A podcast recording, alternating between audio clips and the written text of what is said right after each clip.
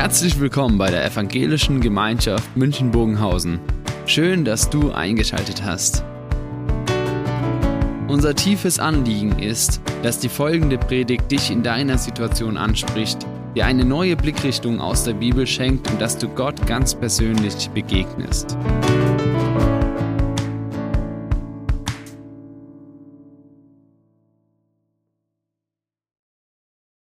Jesus Gott wird einer von uns. Das ist das Thema.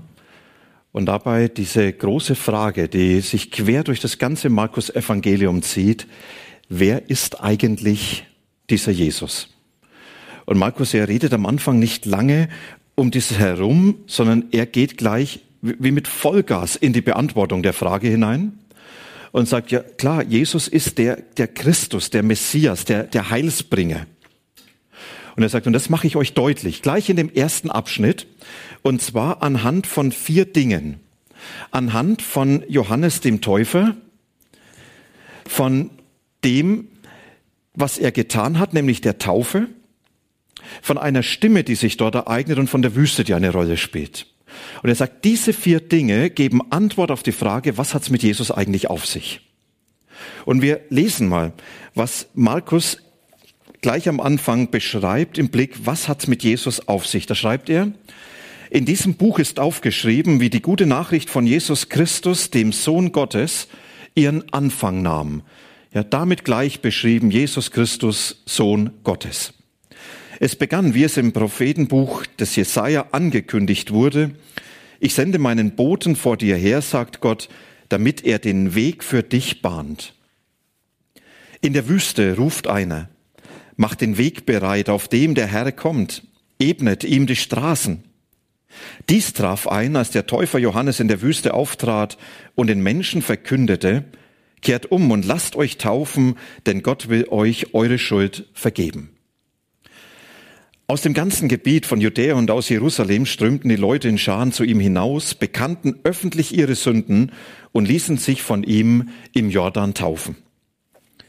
Johannes trug ein Gewand aus Kamelhaaren und um den Hüften einen Ledergurt. Er lebte von Heuschrecken und dem Honig wilder Bienen. Er kündigte an, nach mir kommt der, der mächtiger ist als ich. Ich bin nicht einmal gut genug, mich zu bücken und ihm die Schuhe aufzubinden. Ich habe euch mit Wasser getauft, er wird euch mit dem Heiligen Geist taufen. Zu dieser Zeit geschah es, Jesus kam aus Nazareth in Galiläa zu Johannes und ließ sich von ihm im Jordan taufen. Als er aus dem Wasser stieg, sah er, wie der Himmel aufriss und der Geist Gottes wie eine Taube auf ihn herabkam. Und eine Stimme aus dem Himmel sagte zu ihm, du bist mein Sohn, dir gilt meine Liebe, ich habe dich erwählt. Gleich danach trieb der Geist Gottes Jesus in die Wüste, dort blieb er 40 Tage und wurde vom Satan auf die Probe gestellt. Er lebte mit den wilden Tieren zusammen und die Engel Gottes versorgten ihn. Nochmals die Frage, was hat's mit Jesus auf sich? Wer ist der? stellt Johannes, äh, stellt Markus die Frage. Und er beantwortet das eben mit diesen drei Dingen. Er sagt, Antwort finden wir in der Gestalt des Johannes. Antwort finden wir in der Taufe am Jordan, Antwort in der Stimme, die vom Himmel herkommt und dann in der Wüste, in der Jesus als erstes war. Vielleicht ist es erstmal die Herausforderung, ja, was wird denn dadurch überhaupt im Blick auf Jesus ausgesagt? Das erste, Johannes der Täufer, es heißt, Gott kommt zu uns und zwar ganz persönlich. Machen wir uns diese Situation mal bewusst. Da wird beschrieben von Markus, da ist Johannes, der als Täufer auftritt und er war in der Wüste und am Jordan. Wir als gute Deutsche, vielleicht noch als Touristen, hören hier eine Ortsangabe. Wüste und Jordan. Und wer dort gewesen ist, der hat vielleicht noch so ein bisschen was vor Augen, wie schön das ist auf der jordanischen Seite, die Wüste. Und dann den Jordan dort im Süden des Landes, südlich von Jericho, die Taufstelle. Er sagt, das war irgendwo schön. Jordan ist dort übrigens auch ein Rinnsal. Man kann sich gar nicht vorstellen, dass er zur Zeit von Jesus ein reißender Strom war. Und wir hören diese Ortsangabe. Markus sagt, ich will euch keinen Ort beschreiben. Der Ort sagt wenig aus. Wüste und Jordan haben für das Volk Israel eine ganz wesentliche Bedeutung für ihre Identität als Volk Gottes. Als Gott sein Volk aus Ägypten, aus der Sklaverei geführt hat, da hat er es in die Wüste geführt und die Wüste wo, war der Ort, wo das Volk seinem Gott das erste Mal begegnet ist.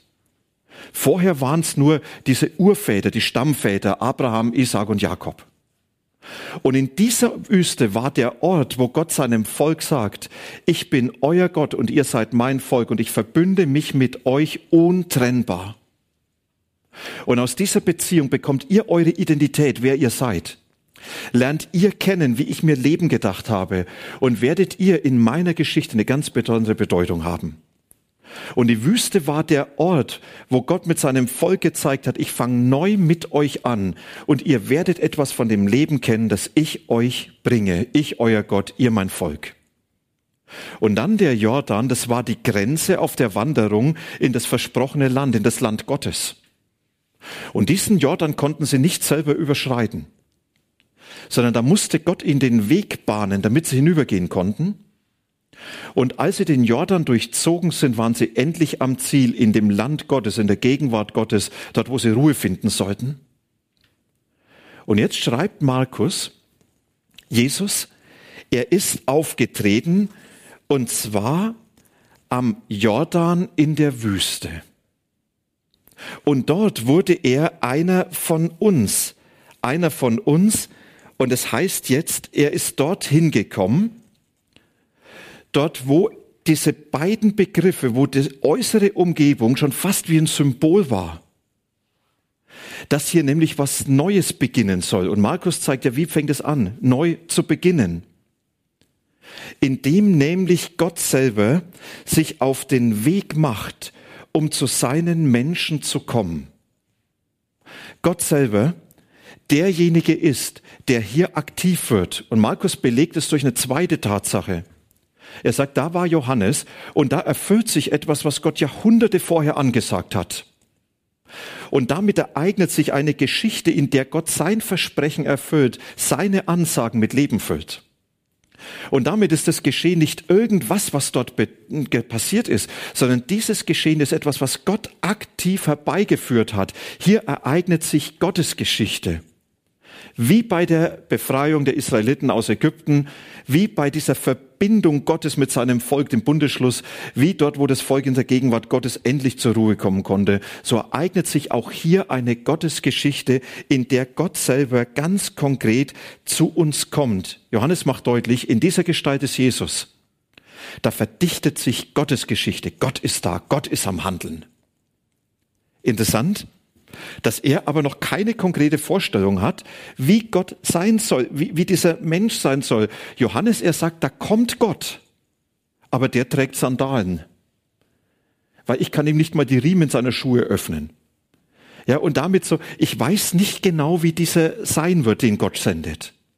Aber ich weiß, in dem, der kommt, auch wenn er Sandalen trägt, ist Gott selber gegenwärtig. Und das ist die erste Botschaft, die Markus hier deutlich macht.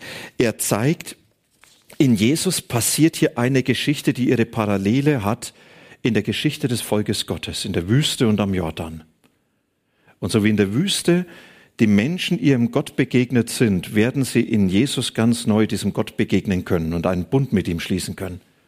Und Gott wird diesen Bund schließen. Im Abendmahl wird es ja dann ausgedrückt, wo Jesus sagt, es ist der neue Bund, der zwischen Gott und euch in meinem Blut geschlossen wird. Und der Jordan, das ist der Weg in die Gegenwart Gottes, wo Jesus sagt, das ist, wo ich bin. Dieser Weg in die Gegenwart Gottes in mir. Gott kommt zu uns. Das ist, was Johannes als erst, äh, was Markus als erstes deutlich macht. Dann das zweite. Das ist die Taufe. Gott wird einer von uns. Mal ehrlich, warum musste Jesus eigentlich getauft werden? Doch nicht, weil er einer Kirche beigetreten ist. Er ist nie der Kirche beigetreten, auch wenn manche ihn gern für sich vereinnahmen würden. Doch nicht, weil es in der Bibel beschrieben ist. Nennt mir eine Stelle im Alten Testament, das war ja die Bibel von Jesus, wo heißt, du sollst getauft werden. Ja, nicht mal, weil es die Verwandtschaft erwartet hat, Warum ist Jesus eigentlich getauft worden? Machen wir uns das bewusst. Jesus wollte getauft werden, obwohl Johannes gesagt hat, dich nicht. Das war fast schon eine erzwungene Taufe. Aber die Frage bleibt ja, warum? Antwort finde ich in der Situation. Da kamen Menschen zu Johannes und Johannes erhielt ihnen den Spiegel vor und sagte, ich sag euch, wie Gott sich eigentlich euch als Menschen und euer Leben gedacht hat. Wie ihr nach Gottes Willen sein solltet, Menschen. Woraus ihr eure Identität zieht. Was euch den Wert gibt. Aber auch, wie euer Alltag gestaltet werden soll. Und die Menschen, sie verstanden in dieser Predigt von Johannes, eigentlich sind wir in keiner Weise so, wie Johannes uns das sagt. Wir entsprechen niemals dem, wie Gott uns gedacht hat. Wir leben oft in der Distanz zu Gott, in einer Zerrissenheit zu ihm. Und das ist das, was die Bibel Sünde nennt. Einfach diese Distanz zu Gott, dieser Widerspruch zu ihm. Und sie bekannten dann das öffentlich, heißt es hier, wir sind nicht so, wie Gott es gedacht hat. Wenn man das so jetzt beschreiben würde, würde man sagen, die Versammlung bei Johannes war die Versammlung der offenkundigen Sünde. Und sie kam mit dem einen Wunsch, dass sie nicht nur sagten, Johannes, bitte reinige uns von dieser Schuld, sondern nein, wir wollen umkehren, wir wollen ein neues Leben beginnen, wir wollen neu starten, wir wollen uns wieder ganz neu auf diesen Gott einlassen. Und das wird durch das Untertauchen im Jordan deutlich, dass Johannes sagt, ihr dürft hier neu mit Gott beginnen und jetzt kommt Jesus und er stellt sich mitten in diese Gruppe der Sünder hinein.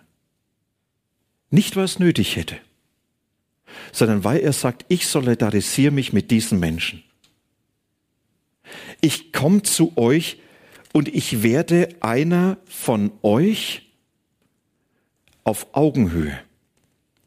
Nicht als der, der von oben herabkommt, sondern als der, der ganz bewusst mit euch auf einer Ebene steht.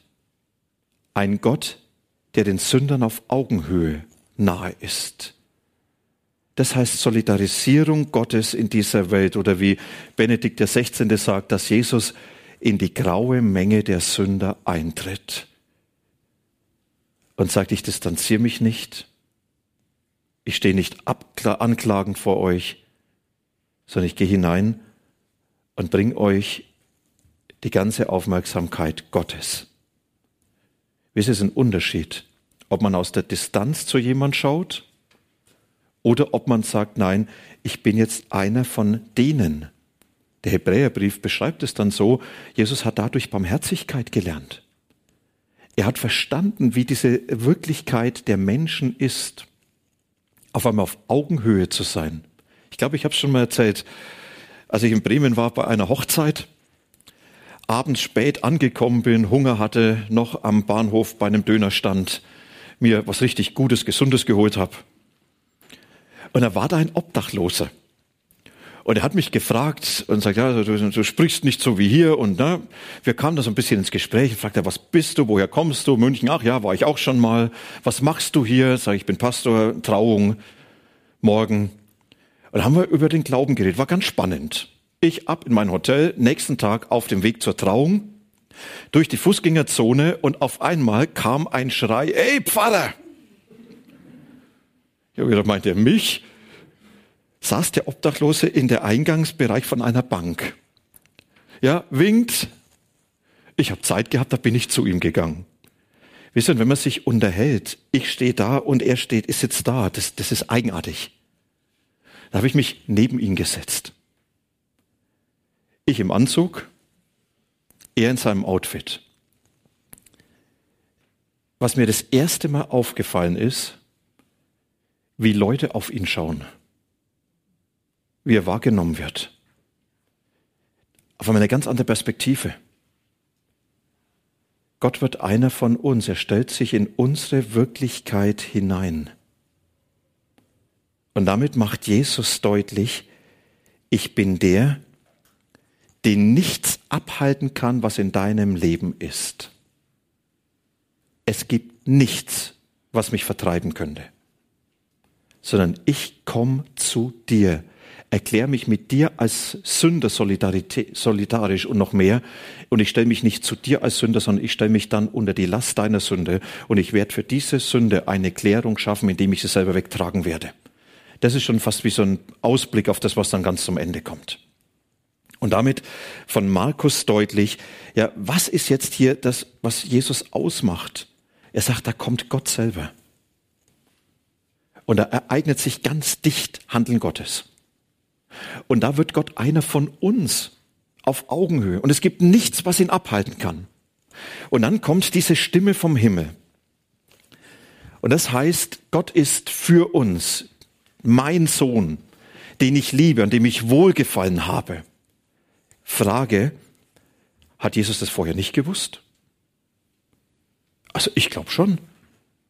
Es heißt, dass der Geist Gottes auf ihn kam, ja, dass er erfüllt war von diesem Geist Gottes, er war ja Gott. Hat er nicht gewusst, dass er Gottes geliebter Sohn ist? Hat er es nicht gewusst? Antwort, ja freilich. Aber warum wurde es dann gesagt? Und warum wurde es nicht ihm zugesprochen, dass es für sich gehört hat, sondern wurde es öffentlich gesprochen, dass es jeder hört? Das, was uns hier begegnet, das heißt, dass über Jesus das große Ja Gottes steht mein geliebter Sohn, ich sage Ja zu dir. Mit Jesus ist dieses große Ja Gottes in unsere Welt hineingekommen. Und Jesus, er ist derjenige, der uns mit in dieses große Ja Gottes hineinnimmt. Und der uns das zusprechen will. Ja, du bist genauso wie ich von Gott bejaht mein Lieblingsmensch, sagt Gott zu dir. Ich freue mich an dir. Ich weiß nicht, hast du dir das schon mal so bewusst gesagt? Ich habe ein interessantes Interview gehört mit Deborah Rosenkranz, eine Sängerin, die eine extrem schwierige Biografie hat mit Missbrauch, Gewalt und alles. Unwahrscheinlich geprägt war von dieser Abwertung, überflüssig und dann entdeckt hat, dass da ein Gott ist, der zu ihr Ja sagt, nicht nur Ja, wenn, sondern der sagt, ich sage Ja zu dir, du bist meine geliebte Tochter. Dir gilt meine ganze Liebe, meine ganze Aufmerksamkeit, du bist mein Lieblingsmensch. Dann sagt sie, ich stehe manchmal vor dem Spiegel und muss mir das selber laut zusprechen, sonst kann ich es nicht glauben. Das ist diese Stimme vom Himmel, die in diese Welt hineingesprochen hat. In Jesus ist dieses Ja Gottes gegenwärtig und es soll dir begegnen. Du bist der Lieblingsmensch Gottes. Unendlich wertvoll. Und jetzt nicht aber, dann muss ich doch das. Dieses Ja Gottes hat keine Vor- und keine Nachbedingung. Ich kann es mir nicht verdienen. Ich kann es mir aber auch nicht verscheißen. Ja, dieses Ja Gottes, das wird bedingungslos hineingesprochen. Und dort, wo Jesus mich in dieses Ja hineinnimmt, gilt es mir, Punkt, ohne Wenn und ohne Aber. Und dann das Letzte, die Wüste. Da wird dann beschrieben, Jesus, kurz danach wurde er von Gottes Geist in die Wüste geführt, um dort versucht zu werden, versucht zu werden, erprobt zu werden, auf die Probe gestellt. Und das war für Jesus Hardcore-Programm, das war das Härteste. Nicht wegen der Wüste mit ihrer Hitze und Kälte und ihren lebensfeindlichen Umständen, sondern da tritt der Teufel auf den, aufs Tablett. Und Jesus, der begonnen hat, der sagt, ich will Gottes Werk in diese Welt hineintun, ich will Gottes Heil bringen, ich will diese Welt dass hier was zum Neuen wird. Ich will die Herrschaft Gottes sichtbar machen. Als Jesus so auftritt, sagt der Teufel, ich will, dass alles beim Alten bleibt. Menschen sollen hoffnungslos sterben. Menschen sollen kaputt gehen unter dem Leben. Menschen sollen nie wissen, worauf sie sich verlassen können, weil die Lüge diese Welt dominiert. Menschen sollen niemals wissen, wer sie eigentlich sein sollten, ihre Identität nicht finden. Menschen sollen genau diese Herde des Lebens auf der Schattenseite Gottes erleben. Ja, Menschen sollen sich nicht ändern. Und deshalb tritt er Jesus in den Weg und will verhindern, dass Jesus eingreift in dieser Welt. Und dann wird uns beschrieben, wie Jesus in diesen ganzen Auseinandersetzungen mit dem Teufel nicht nur als Sieger hervorgeht, sondern wie er darin seine Macht offenbart und zeigt, ich bin eigentlich gekommen, um die Werke dieses Teufels zu zerstören. Ab jetzt fängt was Neues an. Und Jesus hat dann nicht die Herrschaft Gottes in die Welt gebracht. Das würde ja heißen, sie war vorher nicht da. Sondern Jesus, er offenbart jetzt diese Herrschaft Gottes. Und er zeigt, ich bin der Sieger, egal was passiert. Und damit sagt Jesus, ich bin der Gott, der mit dir kämpft und der für dich kämpft. Dort, wo das Kaputte in dieser Welt ist, bin ich der Gott, der an deiner Seite steht, als Sieger. Und du stehst auf der Seite des Siegers auch mit den Niederlagen deines Lebens, weil der Sieger aus diesen Niederlagen noch was machen kann. Und du weißt, die Niederlagen sind nur das Vorletzte. Am Ende habe ich Anteil an dieser ganzen Herrschaft Gottes, die in Jesus gekommen ist. Und damit zeichnet Markus jetzt ein Bild. Er sagt, wer ist dieser Jesus? Er sagt es ganz einfach. Wenn ich frage, wer ist dieser Jesus, dann ist es Gott selber, der meine Welt betreten hat. Und er handelt und dessen Geschichte sich in dieser und in meiner Welt ereignet. Durch Jesus ist Gott da, in meiner und in deiner Welt. Und es ist der Gott, der einer von uns wird, uns auf Augenhöhe begegnet, nicht weit weg. Er ist der Gott, den nichts fernhalten kann von unserem Leben. Und es ist der Gott, der das Ja Gottes zu uns bringt. Und der mir das so zuspricht, du bist der Lieblingsmensch Gottes angenommen, bejaht. Und du bist der, für den Jesus kämpft, für den er eintritt und für den er als Sieger an der Seite steht. Das mal so dieser große Bogen, den Markus hier spannt. Und die Frage ist, Markus beschreibt und sagt, schaut mal, so ist Jesus. Und jetzt kann ich zwei Dinge machen. Ich kann sagen, das betrachte ich jetzt wie jemand, der einfach was zur Kenntnis nimmt. Oder ich entdecke, das meint ja mich ganz persönlich. Und es ist der Unterschied, ob ich sage, das ist dann Jesus und er hat was getan, oder ich sage, das ist der, mit dem ich mein Leben verbinde und das, was er bedeutet, das geht ganz persönlich mir.